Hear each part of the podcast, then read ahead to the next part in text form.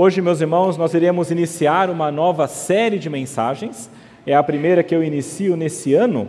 E a primeira série que eu gostaria de estar com os irmãos é sobre o testemunho na prática da vida cristã.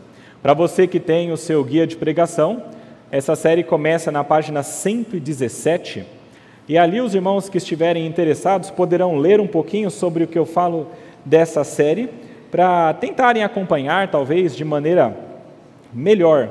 Então, existe uma introdução e você poderá compreender um pouquinho mais do que eu quero trazer com essa série.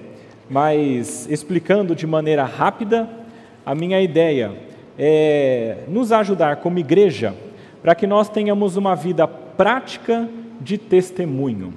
Uma vida que mostre ao mundo aquilo que nós somos e dessa maneira Deus utilize o nosso testemunho de vida para trazer outras pessoas à salvação. Essa é a minha ideia, esse é o meu desejo, essa é a minha oração.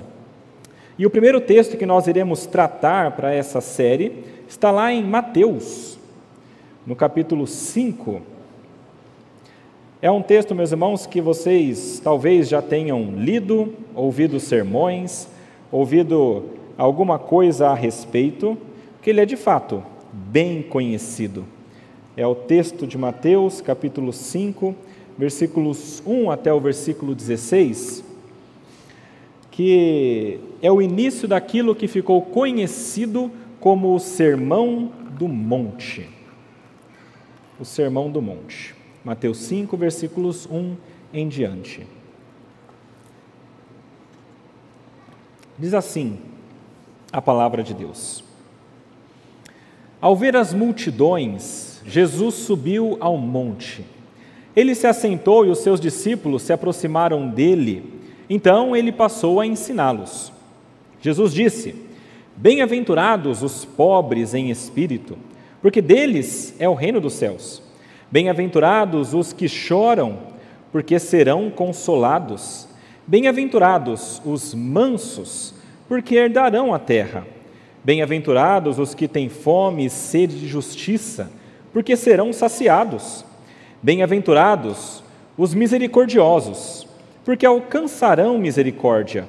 Bem-aventurados os limpos de coração, porque verão a Deus. Bem-aventurados os pacificadores, porque serão chamados filhos de Deus. Bem-aventurados os perseguidos por causa da justiça, porque deles é o reino dos céus.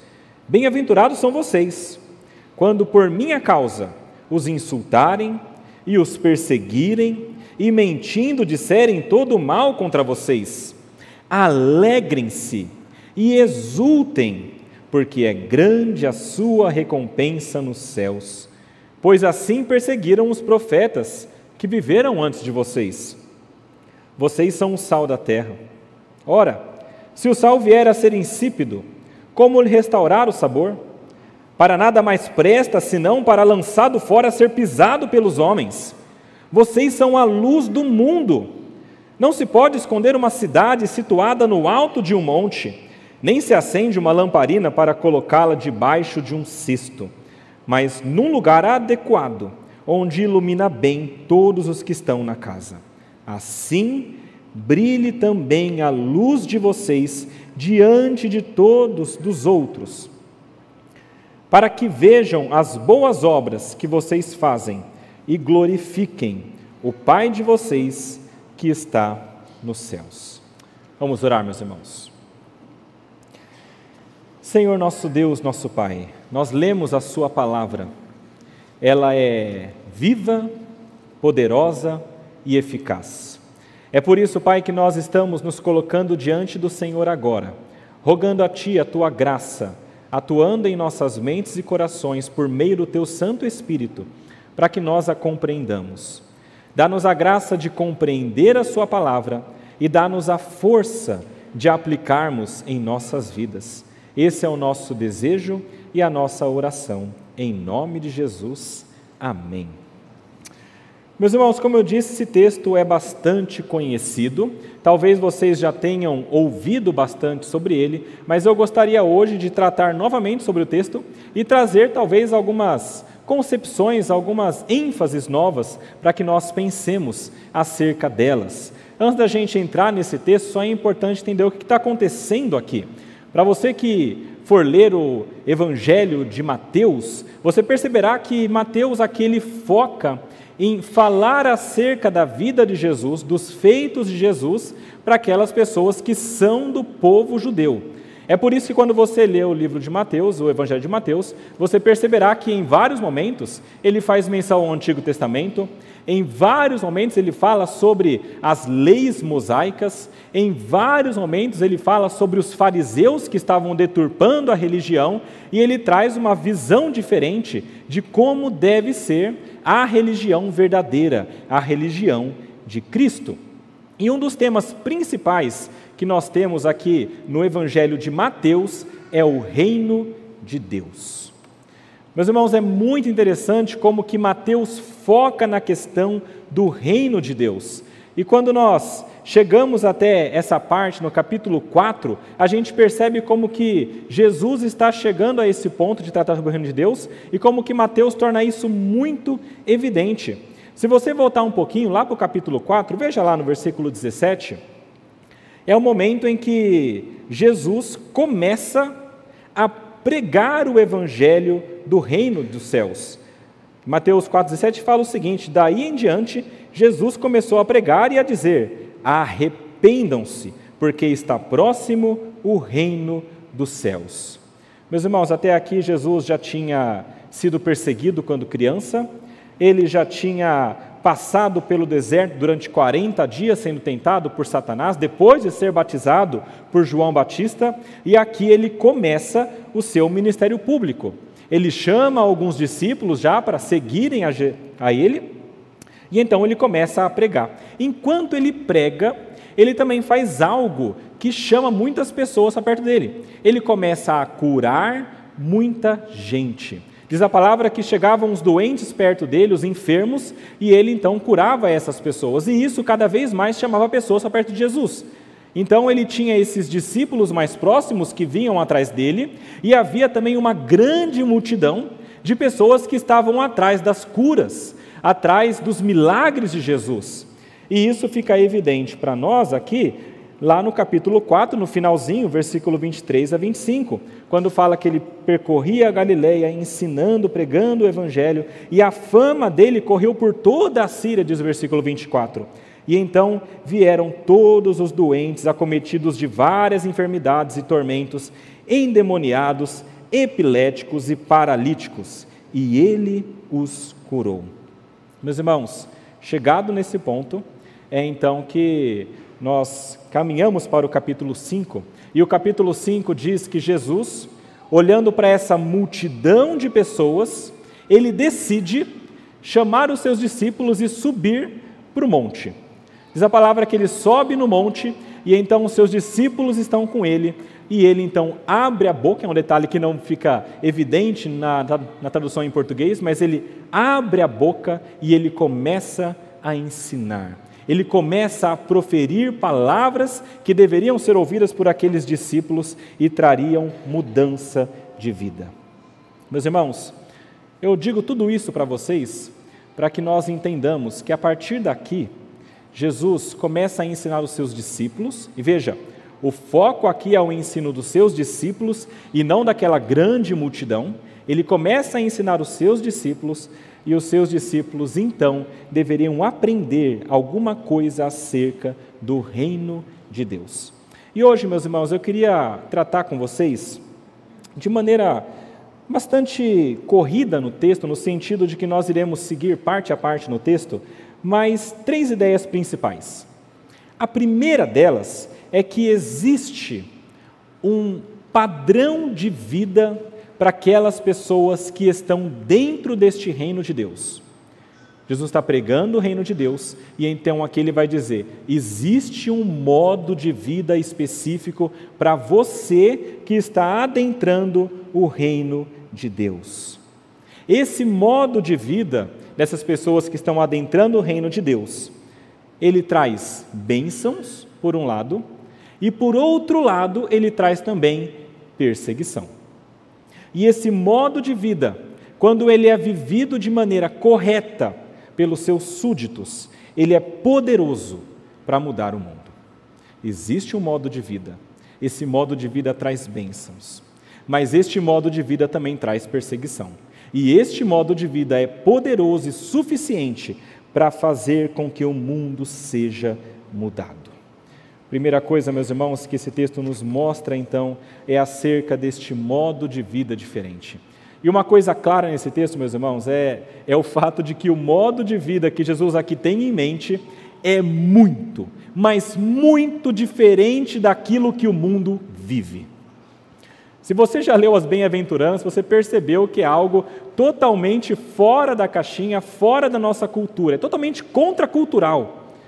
Nós lemos aquilo que está ali e a gente pensa, eu não vejo isso aqui acontecendo no mundo, não. Eu não vejo nem muitas vezes dentro da igreja. Isso é um padrão extremamente elevado de um modo de vida. Mas é um modo de vida que aparentemente é o que deve ser para todos aqueles que são súditos do rei. Então, meus irmãos, apenas para que você entenda, se você é crente, se você crê em Jesus, se você entende que você foi incluído no reino de Deus, esse modo de vida é para você. Pastor, é muito difícil, é muito alto, eu não consigo alcançar. Eu sei, mas é para você. Apesar de ser um modo de vida extremamente alto, um padrão extremamente elevado, é o padrão do rei.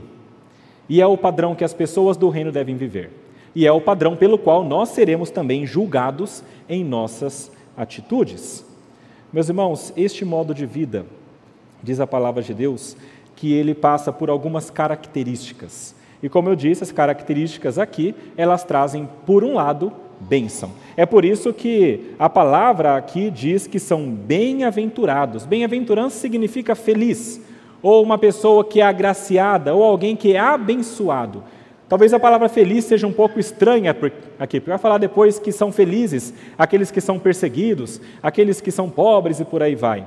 A ideia principal aqui é que essas pessoas são abençoadas. É claro que a bênção de Deus traz felicidade para nós, mas essas pessoas recebem graça e bem-aventurança, recebem a, a, o benefício, o favor da parte de Deus em suas vidas. E a primeira bem-aventurança está bastante ligada a essa ideia de uma vida diferente, uma mudança de paradigma de vida. É, como eu falei lá em Mateus capítulo 4, volta um pouquinho no versículo 17, mantenham isso na mente de vocês. O reino de Deus é para aqueles que estão arrependidos. Mateus 4,17 diz que Jesus pregava o seguinte: arrependam-se, porque está próximo o reino dos céus. Meus irmãos, só pode ser parte do reino dos céus aquela pessoa que, em alguma maneira, em algum momento da vida, se arrependeu da sua vida e continua se arrependendo do seu estilo de vida. E eu digo isso pela primeira bem-aventurança, que diz que são bem-aventurados os pobres em espírito, porque deles é o reino dos céus. É um pouco estranho falar sobre pessoas que são pobres em espírito. A gente às vezes usa isso para lançar algum tipo de ofensa. Ah, fulano é pobre de espírito, que pobreza de espírito, como se fosse uma coisa ruim. Mas aqui é interessante porque é uma coisa boa. De que maneira ser pobre de espírito é uma coisa boa? A ideia aqui, meus irmãos, é alguém que percebe que de fato, por si só, não pode e não é capaz de ter uma vida reta diante de Deus. Ele entende que por si só ele nada pode diante de Deus. Ele é pobre, ele não consegue. A palavra pobre aqui, inclusive, no grego tem outras palavras para isso, mas essa especificamente se refere àquela pessoa que não tem condição nem mesmo da sua subsistência. Então não é você estar tá pensando, ah, eu sou pobre, eu entendo isso. Talvez seja o seu caso, porque você tem um trabalho, você ganha pouco, mas ainda come. Aqui é a ideia daquele pobre que não pode nem comer.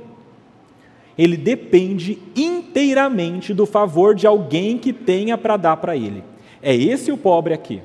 E esse é o pobre de espírito. É aquela pessoa que entende inteiramente que não pode, porque ele não tem em si mesmo condições para a vida espiritual. Essa pessoa pobre em espírito, ela é bem-aventurada.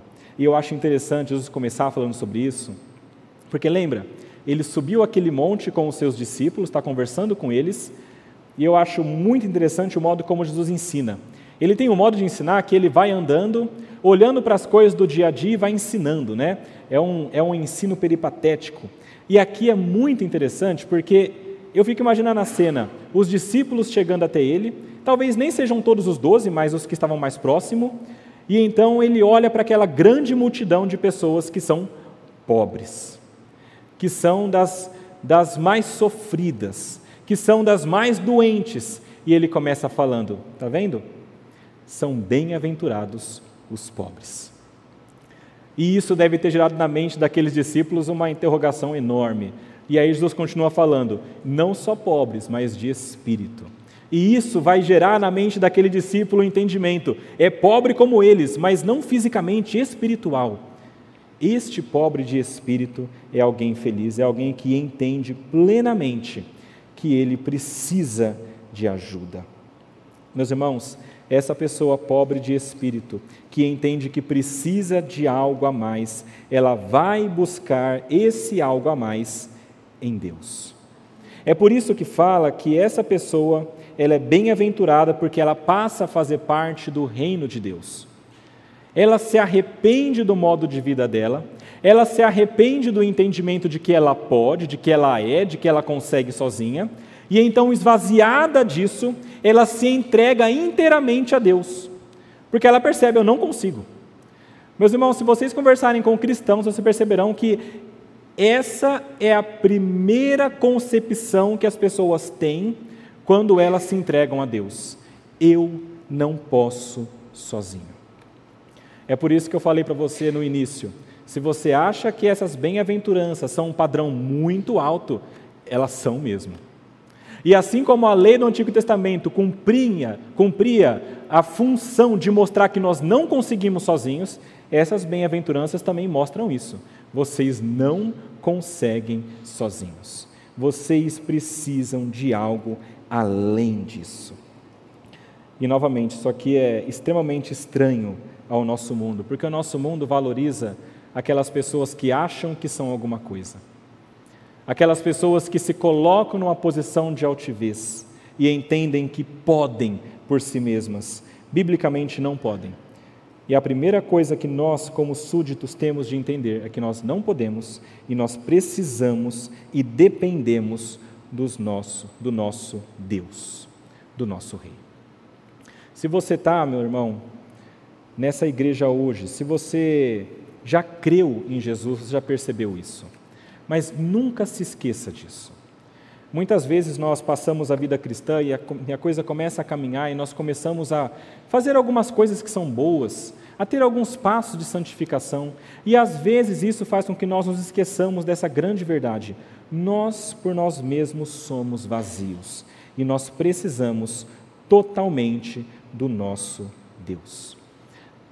E mais um detalhe dessa primeira bem-aventurança é o fato de que ela mostra que, diferentemente da lei do Antigo Testamento para aqueles judeus, isso aqui não tem nada a ver com o mérito humano. Aqueles judeus e fariseus entendiam o seguinte: eu faço e porque eu faço, Deus me dá.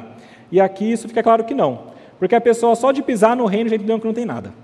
E o que ela fazer dali para frente é porque Deus está dando. Então, a cada momento que a gente alcança alguma coisa neste reino, e nós cumprimos alguma coisa dessas bem-aventuranças, é porque Deus está agindo em nossas vidas. E isso é graça da parte de Deus. Meus irmãos, entendam isso. Vocês precisam da graça de Deus agindo na vida de vocês. E às vezes é difícil entender como que isso acontece ao longo da vida e até me diz, será que eu de fato entendo que eu sou pobre de espírito? E as outras bem-aventuranças nos ajudam nisso. A segunda bem-aventurança, essa eu demorei um pouquinho mais porque ela, ela é ela é basilar para nós compreendermos as outras. A segunda bem-aventurança aqui fala sobre aqueles que choram e diz que eles serão consolados. E aqui, novamente, não é a ideia da pessoa que só chora fisicamente porque está numa situação difícil. Algumas pessoas olham para isso e falam: Nossa, eu sou muito bem-aventurado, porque eu choro muito. Eu sofro tanto e é o tempo todo chorando. Mas não é essa a ideia aqui. A ideia aqui é daquelas pessoas que estão chorando por uma razão específica. Elas entenderam que elas são pobres de espírito. Elas entenderam que nada são longe de Deus e por isso elas choram. Elas choram pela sua miséria humana. Elas choram porque elas são pecadoras e cometem pecados. Elas choram porque elas percebem como que esse mundo caído é cheio de perversidade. É por isso que elas choram. São bem-aventuradas as pessoas que olham para este mundo, percebem que este mundo é caído, percebem o pecado na vida delas e de outros, e elas se entristecem com isso. Estes são bem-aventurados, porque eles serão consolados. Meus irmãos, eu fico pensando nisso e eu começo a a entender que nós estamos bem longe, às vezes, do que é o padrão. Quantas vezes nós olhamos para esse mundo e nós percebemos o pecado e isso não choca mais a gente? Quantas vezes você liga a televisão e está passando algo totalmente contra Deus e Jesus e você continua assistindo porque isso não te choca mais? A bem da verdade, tanto as redes sociais quanto a televisão estão fazendo um papel excelente nisso. Porque nós passamos lá o feed, passamos os stories e nós vemos as coisas ruins acontecendo, e isso vai cada vez mais tornando o nosso coração endurecido, e nós continuamos vendo, continuamos assistindo, e nós pouco fazemos a função de demonstrar: isso está errado. Porque a cada vez mais nós nos acostumamos. Sabe quem percebe isso? Quem muda para São Paulo, quem vem do interior e muda para São Paulo, começa a andar pelas ruas e fala: Meu Deus, como tem gente sofrendo. Meu Deus, a pessoa está com fome, a pessoa está jogada no chão, a pessoa está quase desnuda, a pessoa está suja da cabeça aos pés, uma criancinha pedindo na rua. E a, e a pessoa que vem de fora de São Paulo olha para isso e o coração na mão, sofrendo e doendo e falando: como que pode isso? Dá um mês, dois meses, um ano. É tempo. E daqui a pouco essa pessoa já acostumou. Como os outros paulistanos, que às vezes são chamados de frios por isso. Meus irmãos, quando nós olhamos para uma situação de calamidade por tempo suficiente, nós nos acostumamos. E aquele ímpeto que nós tínhamos antes de fazer alguma coisa não existe mais, porque o nosso coração já se endureceu. E isso acontece não somente com essa ideia física do mal e o pecado que assola o mundo, mas com tantas outras coisas. A cada momento que nós assistimos, vemos, percebemos coisas pecaminosas acontecendo e nós não fazemos nada, a cada momento nosso coração mais se endurece. E a cada passo que nós damos nessa direção, mais nós percebemos que nós não estamos mais sendo chocados e dificilmente nós iremos chorar. Meus irmãos, bem-aventurados aqueles que se entristecem pelo pecado que existe no mundo e por tudo que o pecado causa, inclusive a pobreza, inclusive a morte. Jesus Cristo, meus irmãos, é um bom exemplo disso. Vocês se lembram daquele momento, daquele fato em que Jesus ouve que o seu amigo Lázaro ia morrer. E ele vai até Lázaro. Quando ele chega lá, Lázaro tinha morrido. Ele sabia que ia acontecer já. E quando ele chega, ele encontra a irmã de Lázaro. A palavra de Deus diz que Jesus, lá em João 11, olha para aquela mulher, o seu interior se comove, e então acontece algo que para mim é espetacular e inesperado. Jesus chora. Meus irmãos, já pararam para pensar nisso? Jesus Cristo é Deus. Ele é o Senhor do universo. Nada do que foi feito seria feito se não fosse por meio dele. Tudo existe porque ele participou da criação. Tudo continua existindo porque ele segura a sua existência. E este Deus, Todo-Poderoso, onipresente, onisciente, onipotente, chora. E ele chora porque ele percebe como que o pecado que trouxe a morte gera tristeza naquela mulher. Ele chora porque ele percebe como que é algo terrível a entrada do pecado nesse mundo. E esse mesmo choro que ele teve é aquilo que nós também devemos ter. Esse é o coração de alguém que chora pelos horrores do pecado. Quando foi a última vez que você chorou pelos horrores do pecado? Quando foi a última vez que você chorou porque a lei de Deus não está sendo obedecida? Salmos 119 e 136 fala o seguinte: Torrentes de águas nascem dos meus olhos, porque os homens não guardam a tua lei.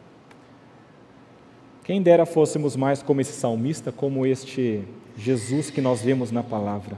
Esses que choram serão consolados. Esses que choram vão receber o consolo. Primeiro, porque Deus está conosco. Então, apesar de nós vermos o pecado e a corrupção do pecado e sofremos com o pecado e nós mesmos pecarmos, nós iremos ser consolados por Deus e nós iremos ser transformados por Deus. Este mesmo Deus purifica o mal neste mundo. Então, a cada dia, Deus está fazendo isso. E olha que interessante, ele faz isso por meio de nós. Nós veremos isso também ao final. E, em última instância, nós seremos consolados na eternidade. A palavra diz que Jesus Cristo é o Cordeiro do mundo que tira o pecado do mundo. É o Cordeiro de Deus que tira o pecado do mundo. Este Jesus, quando morre naquela cruz, ele começa essa obra. E chegará o dia final que ele vai estipar todo o mal. E todo o pecado vai ser retirado, e toda tristeza, todo choro, toda lágrima junto com isso.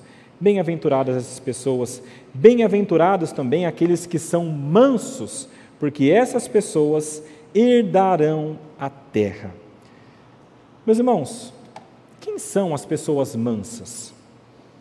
Às vezes na nossa mente vem um tipo de pessoa que talvez seja alguém que não faz nada, alguém que parece que ela não, essa pessoa não tem atividade, as coisas acontecem, ela não está nem aí. A ideia aqui, meus irmãos, de alguém manso é alguém que, apesar de muitas vezes ter direito, apesar de ter a força, apesar de ter a condição, ela não usa tudo isso para conseguir algo em benefício próprio. É alguém que muitas vezes abre mão dos seus direitos e das coisas que essa pessoa merece em prol da paz. E nós temos aqui o maior exemplo disso, novamente, é Jesus. A palavra diz que Jesus, lá em Mateus 11, 28, fala: Aprendei de mim, que sou manso e humilde de espírito. Jesus Cristo é o maior exemplo de mansidão. De que maneira? Meus irmãos, Jesus, já falei, é este Deus Todo-Poderoso Diz Filipenses que ele abriu mão da sua glória e desceu a este mundo, para se tornar um homem, que é também Deus, mas é obediente até a morte morte de cruz. Este mesmo Cristo foi pendurado naquele madeiro, e quando estava no madeiro, ele não decidiu destruir aqueles que estavam contra ele. Ele não trouxe dos céus os anjos para acabar com tudo aquilo, ele poderia fazer isso, mas ele foi manso. E a mansidão dele foi a tal ponto que ele diz: Pai, perdoa, porque não sabem o que fazem. Meus irmãos, o maior exemplo de mansidão de fato é Cristo, que entregou a sua própria vida para alcançar aquilo que era da vontade de Deus. E aqui a gente percebe também uma ligação com Moisés. Aliás, texto tem ligação com Moisés, né? Vocês percebem que ali ele sobe no monte para proferir as suas palavras para os seus discípulos. E isso nos lembra do que? Moisés subindo no monte para receber a lei da parte de Deus. Outro ponto interessante: Jesus Cristo agora é quem dá essa lei. Este Cristo é o próprio Deus. E é interessante porque lá em Números 12, 3, é dito para nós que Moisés era o mais manso de todos os homens daquele tempo. E a palavra também diz que Jesus Cristo é aquele profeta que veio para ser alguém como Moisés, mas era maior e melhor do que o próprio Moisés. Este Jesus que era manso nos dá o exemplo de como deve ser também a nossa vida. E aí eu começo a pensar de novo: será que nós estamos perto disso? Eu tenho uma pergunta para você. Qual foi a última vez que alguém tirou alguma coisa que era sua e você entregou a justiça disso para Deus? Qual foi a última vez que você não recebeu aquilo que você entendia que merecia e você, ao invés de buscar a justiça com a própria mão, você entregou isso para Deus? Esses são sinais de mansidão. O contrário disso é aquela pessoa que a todo custo pega o outro pelo colarinho e para conseguir aquilo que ele entende que é direito dele. Veja, meus irmãos, essas pessoas que querem a todo custo conseguir as coisas para si mesmas, que querem conquistar a terra, não são elas que conquistarão. Mas quem vai herdar a terra? Aqueles que são mansos.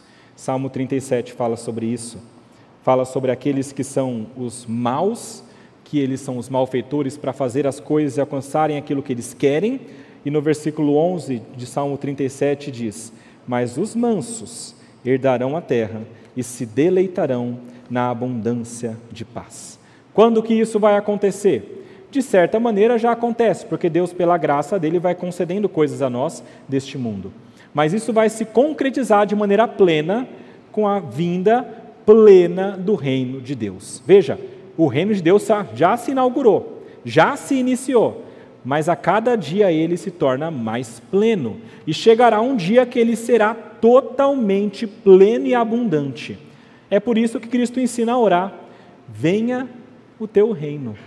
E é isso que nós também desejamos, que venha o reino de Deus. Quando ele chegar perfeitamente, então nós seremos saciados, receberemos a terra como herança. Bem-aventurados também aqueles que têm fome e sede de justiça. E eles são bem-aventurados porque eles serão saciados. Meus irmãos, aqui quando Cristo fala sobre justiça, e a gente lê a primeiras vistas para um brasileiro que fala português, parece fazer referência a algum tipo de justiça social. Parece fazer referência a pessoas que são injustas com outras pessoas e essas que são injustiçadas devem buscar a justiça. Mas aqui a ideia de justiça parece estar muito mais ligada à lei e à vontade de Deus. Na Bíblia, a ideia de você ser justo, de você buscar a justiça, é a ideia de você fazer aquilo que é da vontade de Deus. E isso é justo. No Antigo Testamento foram recebidas as leis da parte do Senhor. E aquelas pessoas que cumpriam essa lei, elas praticavam a justiça. Isso era justo. E se nós pensarmos bem, Deus é o criador desse universo. Como criador, ele tem uma ideia, ele tem um plano e uma ordem para as coisas acontecerem. Ele nos diz: é assim que tem que ser.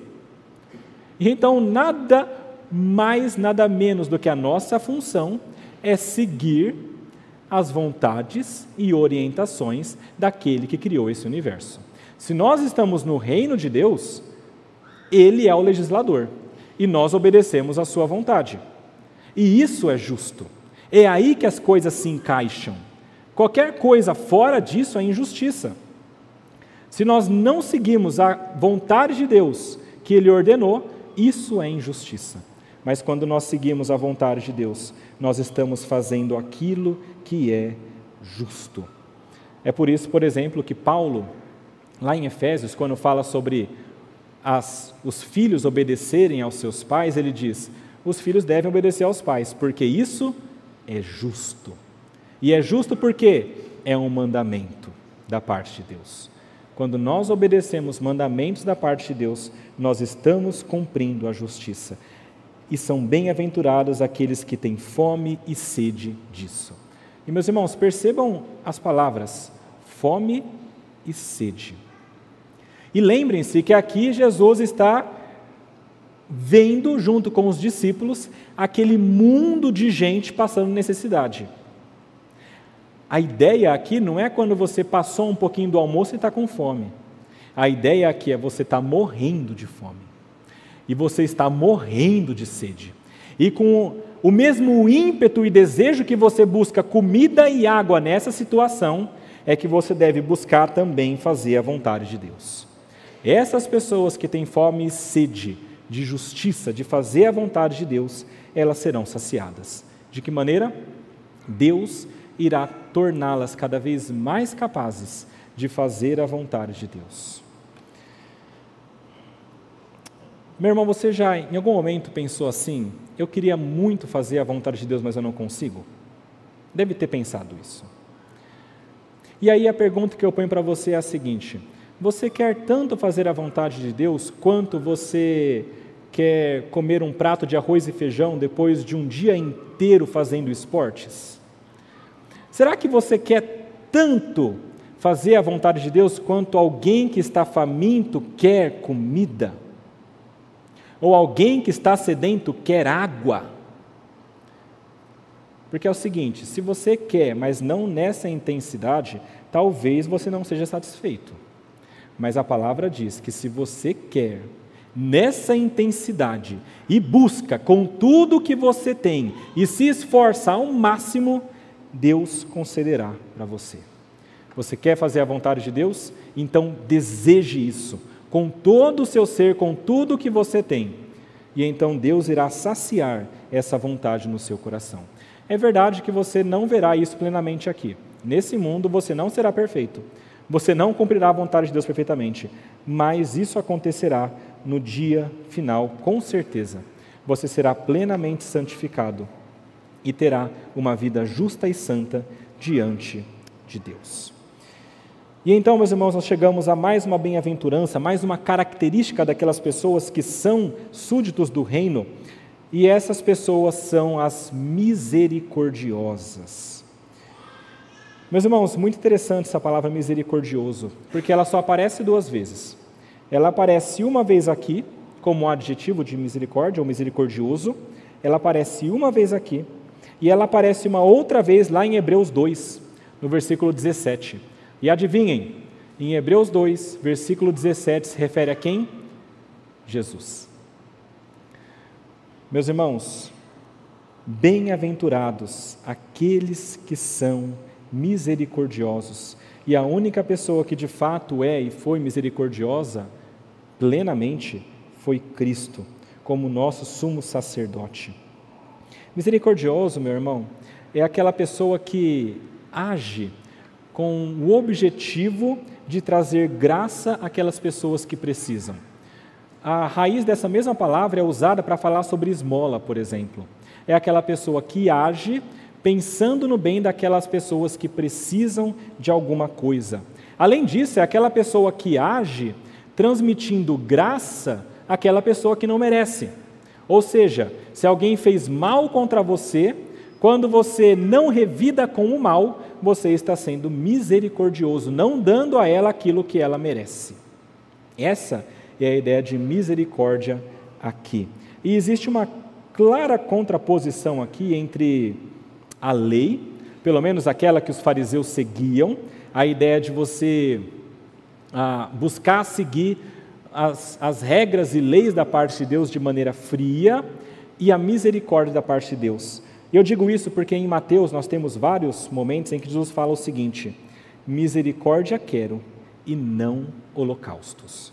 Lá em Mateus capítulo 9, versículo 13, por exemplo, está escrito isso: Ide, porém, e aprendei o que significa: misericórdia eu quero e não holocaustos. Não vim para chamar justos e sim pecadores ao arrependimento. Que Cristo quer dizer com isso?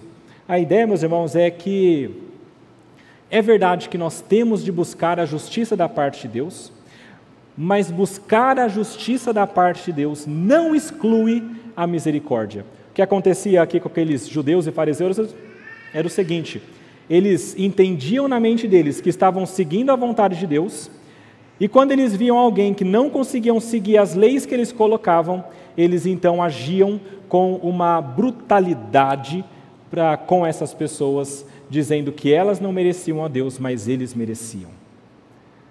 Eles julgavam aquelas pessoas não merecedoras enquanto se julgavam merecedores.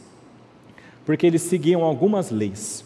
E então Jesus fala: misericórdia quero e não holocaustos. Eu não quero necessariamente que vocês sigam as leis perfeitamente, porque vocês nem sabem segui-las perfeitamente, vocês seguem um código que vocês criaram. Ninguém pode, só Jesus seguiu isso perfeitamente. Mas uma coisa Cristo quer, de fato, misericórdia. E quando nós seguimos a lei de Deus, no máximo que nós podemos, e nós entendemos que nós não conseguimos segui-la perfeitamente, isso deve gerar em nós um senso de misericórdia entendendo que nem nós não conseguimos e nem as outras pessoas conseguirão. E não é porque nós somos um pouco mais santos em alguma área que nós temos direito, de alguma maneira, apontar a outra pessoa no seu erro, entendendo que nós somos os senhores sobre elas. Meus irmãos, bem-aventurados aqueles que são misericordiosos. De novo, lembram-se de Jesus? Ele é o misericordioso por excelência. Se existe alguém que poderia apontar para todo mundo e falar: vocês são pecadores, irão para o inferno, é Jesus. Mas ao invés de ele fazer isso, ele faz o quê? Ele entrega a própria vida dele para que nós fôssemos salvos. E esse exemplo a gente deve seguir. Não estou dizendo que você não deve apontar e expor o pecado do mundo. Você precisa fazer isso.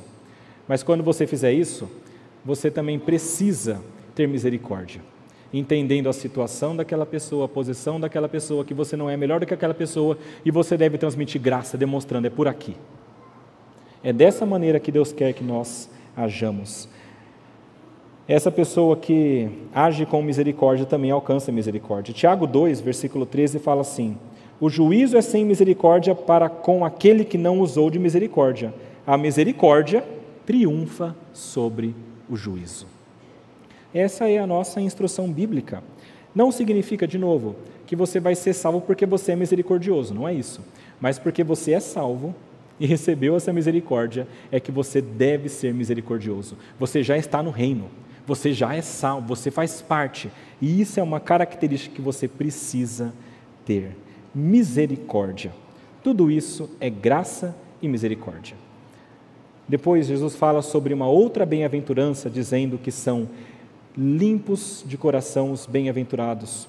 Esses bem-aventurados, limpos de coração, eles são felizes porque eles verão a Deus. A ideia aqui de limpo de coração é um coração puro.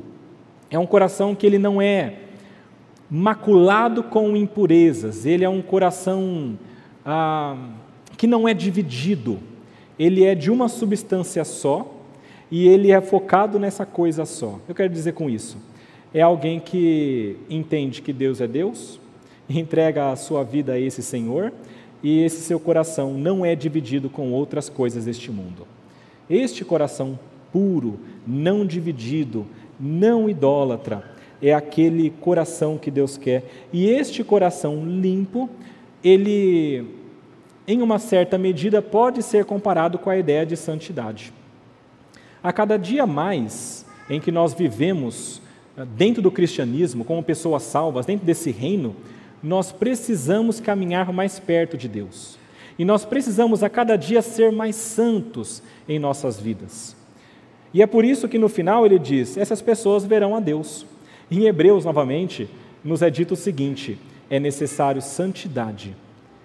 Sem essa santidade, ninguém verá o Senhor. Você quer ver a Deus? De fato, seja santo. E a grande verdade é que você não conseguirá alcançar isso plenamente aqui de novo. Mas chegará o dia em que será desvendado, em que nós seremos glorificados, e aquelas pessoas que buscam um coração limpo, que buscam a vida santa, serão essas pessoas que estarão também com Jesus. E isso não é mérito delas, é porque Deus está fazendo isso com elas.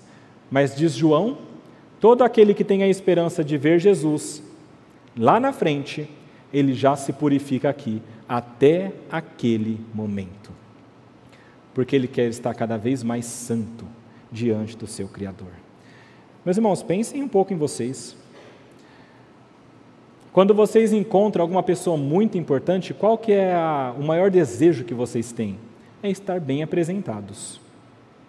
Então você faz o máximo para você conseguir estar bem apresentado. Ou talvez, por exemplo, quando você encontra alguém que é uma alguém exímio no seu, no seu campo de pesquisa, ou alguém muito conhecido. Por exemplo, você vai encontrar o professor Pasquale. Quando você encontrar esse cara, a última coisa que você quer é cometer um erro de português. Que você sabe que ele vai perceber. Ele não vai falar, tá mas ele vai rir por dentro. Tá? Quando você encontra alguém assim, você quer ao máximo não passar vergonha.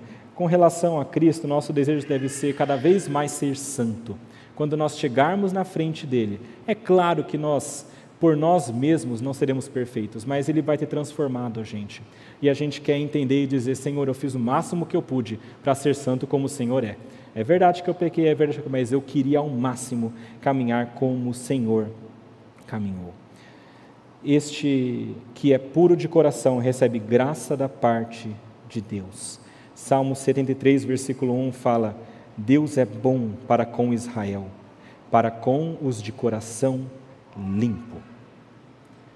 Essas pessoas que têm o coração puro, espera-se delas também, e aí chega a outra bem-aventurança, que diz o seguinte: Bem-aventurados os pacificadores, porque serão chamados filhos de Deus. Meus irmãos, todas aquelas pessoas que creem em Jesus, diz a palavra, elas são adotadas e colocadas dentro da família de Deus, elas se tornam filhos de Deus. Mas aqui parece que é uma coisa além disso. Parece que elas serão reconhecidos dessa maneira. É como se olhássemos para essas pessoas e nós já soubéssemos esse aí é filho de Deus. É como se existisse um reconhecimento externo. Ou seja, parece, lembrando aí da, dessa bem-aventurança anterior, que quanto mais nós nos santificamos, mais nos aproximamos como, de sermos como Jesus é. E existe uma característica de Deus, de Jesus, que é muito específica e clara, e é o fato de que ele é pacificador. E quando eu falo pacificador aqui, não é só aquela pessoa que aceita a ofensa, que não vai brigar por bobeira. O pacificador é uma pessoa que busca ativamente a paz. Ou seja, é um fazedor de paz, essa é a ideia. Ele não quer só manter a paz, ele quer criar e buscar cada vez mais a paz. Por que eu falo que isso tem a ver com Jesus? Em Colossenses é dito para nós de maneira muito clara que Jesus, sendo nele mesmo toda a plenitude da divindade, ele faz a paz pelo seu sangue na sua cruz por meio dele. Ele reconcilia com ele mesmo todas as coisas, quer sobre a terra, quer nos céus. E ele reconcilia com ele mesmo aqueles que são os seus inimigos. E sabe quem são? Cada um de nós. Todos nós que estamos aqui, cada um de vocês, que hoje é crente, que está próximo de Deus, você está dessa maneira porque Jesus Cristo morreu naquela cruz e ativamente fez a paz. Ele criou a paz e ele reconciliou aqueles que eram inimigos com Deus. É por isso que hoje nós podemos nos achegar a Deus, porque nós temos a paz que veio por meio do sangue de Cristo e nós cremos nisso. Agora, bem-aventurados aqueles que dessa maneira também buscam fazer a paz. Pessoas que buscam trazer a reconciliação. E existe uma maneira principal pela qual nós podemos tomar parte nessa grande ação de Cristo. Não é que nós também iremos morrer como Jesus morreu para que o mundo se reconcilie com Deus, mas é que nós iremos tornar isso evidente dizer: existe alguém que já morreu e hoje você pode ter paz com Deus. Quando você percebe pessoas que são inimigas de Deus, você vai ter essa função de trazer a paz para aquelas pessoas, com Deus. Isso, meus irmãos, nós fazemos por meio da pregação do Evangelho. Quando nós pregamos o Evangelho, a paz está sendo pregada, a paz está sendo evangelizada e pessoas estão chegando à paz com o nosso Deus. E isso, é claro, tem a ver também com a nossa vida com os outros. Aquelas pessoas que estão na igreja, que são crentes ou dizem que são crentes, mas de alguma maneira elas se mantêm numa vida sempre rixosa, sempre com brigas, sempre com contendas, sempre arranjando confusões, sempre com dificuldade de relacionamento, tem alguma coisa errada. E essas pessoas dificilmente mostram ao mundo que elas são filhas de Deus. E elas têm que mudar. O padrão de Deus é: seja um pacificador ativo. E a verdade, chegando aí à nossa última bem-aventurança, é que essa pessoa, quando faz isso, ela é perseguida. E essa é a segunda verdade aqui desse texto.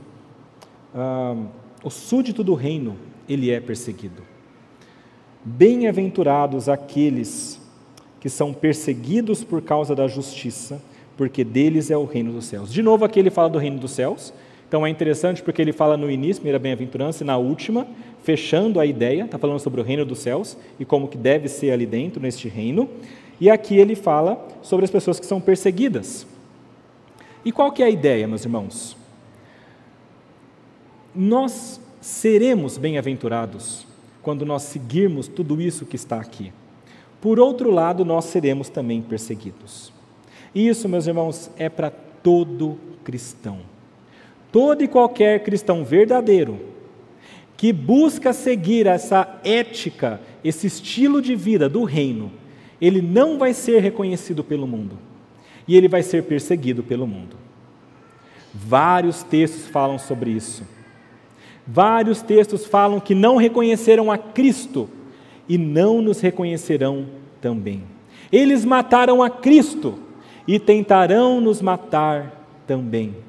Jesus, em dado momento, ele fala: Olha, se eles me acusaram de ter parte com Beuzebu, quanto mais vocês. Se eles acusaram Jesus de ter parte com Beuzebu, com o demônio, quanto mais aqueles que o seguem. Meus irmãos, o mundo não reconhece, muitas vezes, que somos de Deus, e muitas vezes o mundo, por entender que nós estamos agindo contra Ele, vai nos perseguir de várias maneiras. Como eu já falei, até chegando à morte, os mártires estão aí para provar isso, tantos mortos pelo Evangelho, mas de outras maneiras também. Somos perseguidos ideologicamente, somos perseguidos pelos relacionamentos, somos perseguidos no trabalho quando fazemos aquilo que é correto, somos perseguidos na escola quando pregamos a verdade, somos perseguidos dentro da família nuclear quando nós nos convertemos e os pais não, ou vice-versa. Nós somos perseguidos.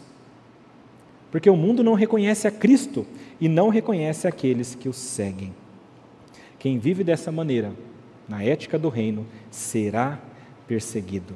E aí, meus irmãos, nós chegamos a, ao terceiro ponto aqui deste, dessa mensagem, que é o seguinte: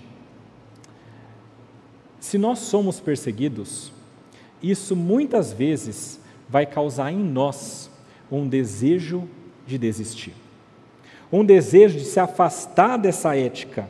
Jesus, quando olha para aqueles discípulos, depois de falar que são bem-aventurados os que são perseguidos, ele olha para os discípulos, no versículo 11, e ele fala o seguinte: Bem-aventurados são vocês. Veja que ele muda.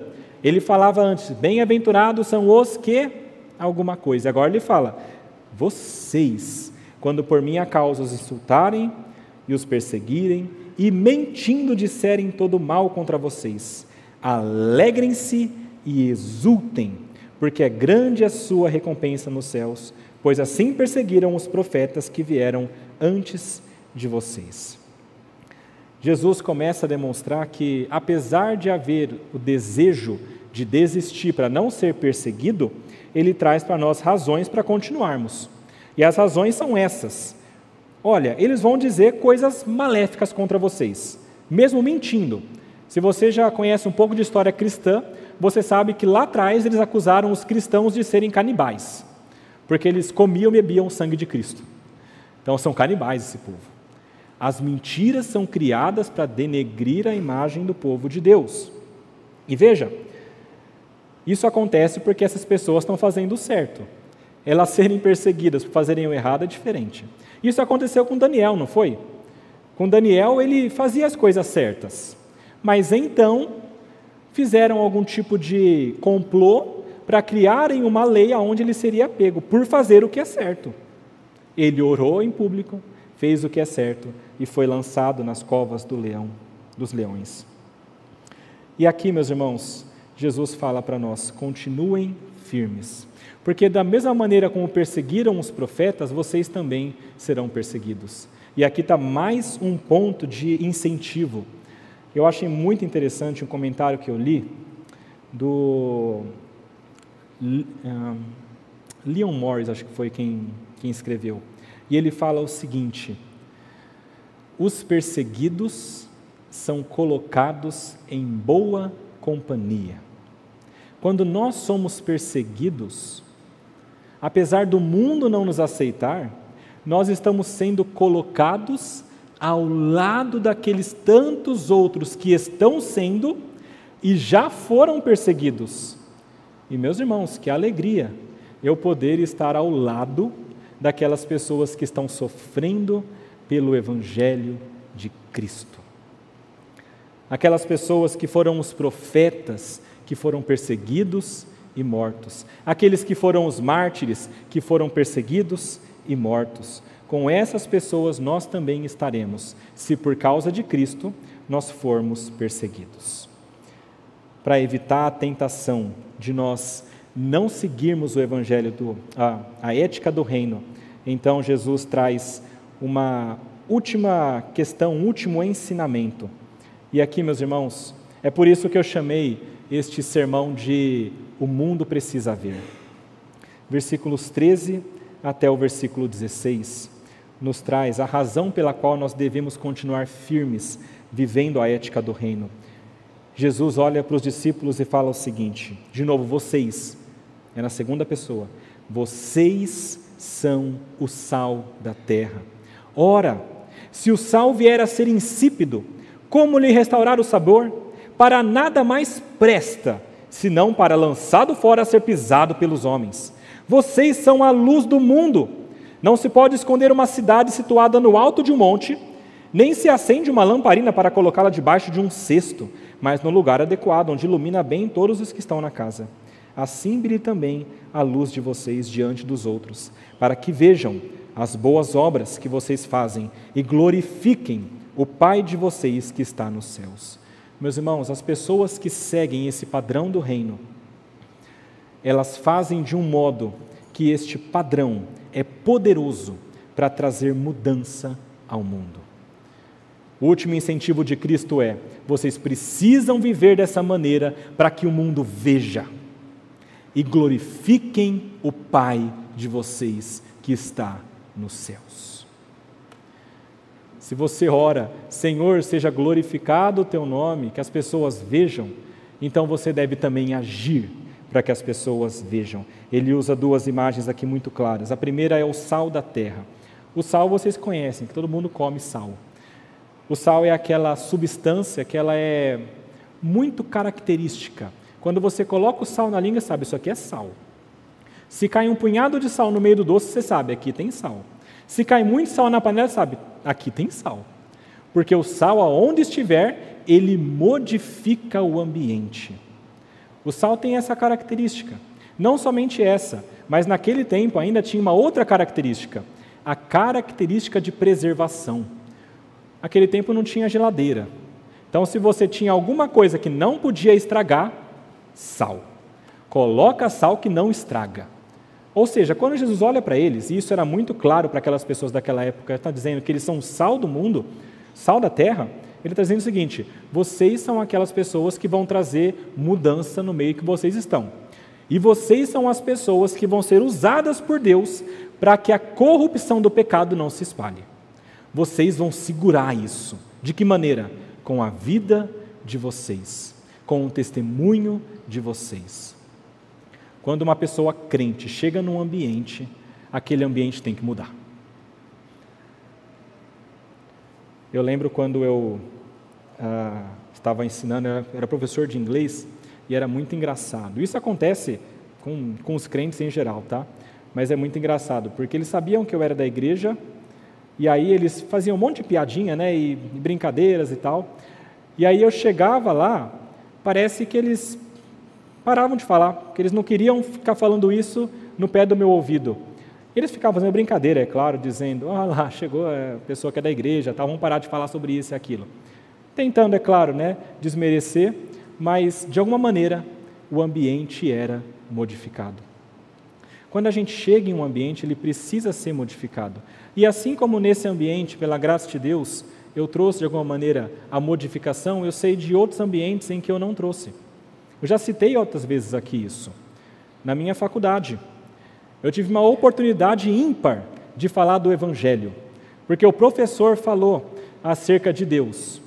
E aí a menina da frente falou: Ah, negócio de Deus, Deus é um delírio. E eu atrás, pensando, agora eu vou falar e mostrar para ela que Deus existe e eu sou dele. E nesse mesmo momento eu abaixei minha cabeça e continuei escrevendo. E a gente faz isso. Porque nós, muitas vezes, nos acovardamos diante daquilo que Deus quer que seja feito. Nós precisamos ser sal neste mundo e nós precisamos mudar os ambientes. E temos de fazer isso com tudo o que existe em nós. O sal da terra. Quando esse sal perde o sabor, não tem como restaurar mais. Ele vai ser jogado fora para ser pisado. E aí você está pensando, mas o sal não perde sabor, como é que acontece isso? Naquele tempo o sal era diferente, ele vinha em barras, né? E eles, e eles eram, eram bastante impuros. Então é possível que durante o tempo este sal fosse perdendo né, o cloreto de sódio e fosse se tornando cada vez menos saboroso. Tanto que em escritos antigos é dito que o sal, quanto mais novo, mais forte ele é. O sal não pode perder o sabor. E vocês são também, e eu termino aqui, a luz do mundo. Meus irmãos, qual é a grande função da luz se não iluminar? O mundo jaz em trevas. Jesus Cristo é a luz do mundo por excelência. E nós, como canais dessa luz, somos aqueles que são usados para brilhar essa luz em vários pontos desse mundo. E ele fala o seguinte: você não pode esconder uma cidade situada no alto de um monte. Ou seja, se a cidade está lá no alto do monte, você vai precisar ver isso, não tem como você cobrir. E talvez aqui a ideia seja de uma cidade iluminada à noite. Então imagine uma cidade iluminada à noite, naquele tempo onde era um breu, porque não tinha ah, tanta luz quanto tem aqui, mas ao longe você consiga perceber, tem luz naquelas casas. E a mesma ideia ele fala sobre a luz que é acesa dentro da casa, dizendo: quando você acende uma luz, uma vela, você não vai cobrir com um cesto, não faz sentido. Você não pode fazer isso. Você precisa colocar essa luz em um local que brilhe, para que ela ilumine. E a mesma coisa ele fala sobre nós: vocês são a luz do mundo. Você não pode, porque é impossível, esconder uma cidade iluminada. Se você é crente, se você é do reino, a sua vida ela não pode, porque é impossível que ela não brilhe a luz. E quando você for tentado a se esconder por medo, então Jesus fala: não faz sentido. Se você tem a luz, se coloque no local onde a luz brilhe e atinja o máximo de pessoas possível. Porque é isso que Deus vai usar. Quando as pessoas olharem para as boas obras, eles então glorificarão ao Pai dos céus, aquele que nos salvou. Vamos orar, meus irmãos. Senhor nosso Deus, nosso Pai, nós somos gratos a Ti porque Tu és bom e gracioso. Nós somos gratos porque o Senhor nos salvou porque o Senhor nos trouxe aquilo que nós por nós mesmos não poderíamos alcançar. E nós queremos louvá-lo por isso. Nós queremos rogar ao Senhor neste instante que o Senhor nos capacite a termos uma vida diferente. Que o Senhor nos capacite a vivermos de acordo com a ética do reino, de acordo com este padrão que é alto demais, mas é o padrão que tu queres para nós. Dá-nos a graça de caminharmos cada vez mais próximos daquilo que tu queres. Dá-nos a graça de termos a plena certeza de que nós somos bem-aventurados quando assim vivemos. Dá-nos a graça de termos a plena certeza de que no momento escolhido por Ti, nós seremos glorificados, estaremos ao Teu lado e desfrutaremos da plenitude deste reino. Dá-nos a graça, Pai, de não nos acovardarmos e brilharmos a luz, sermos sal neste mundo. Ajuda-nos, Pai, e usa-nos como instrumentos imperfeitos que somos para trazer mudança a este mundo para alcançar aqueles que o Senhor deseja e para que o seu nome seja glorificado. Essa é a nossa oração, é o que te rogamos humildemente, em nome de Jesus. Amém.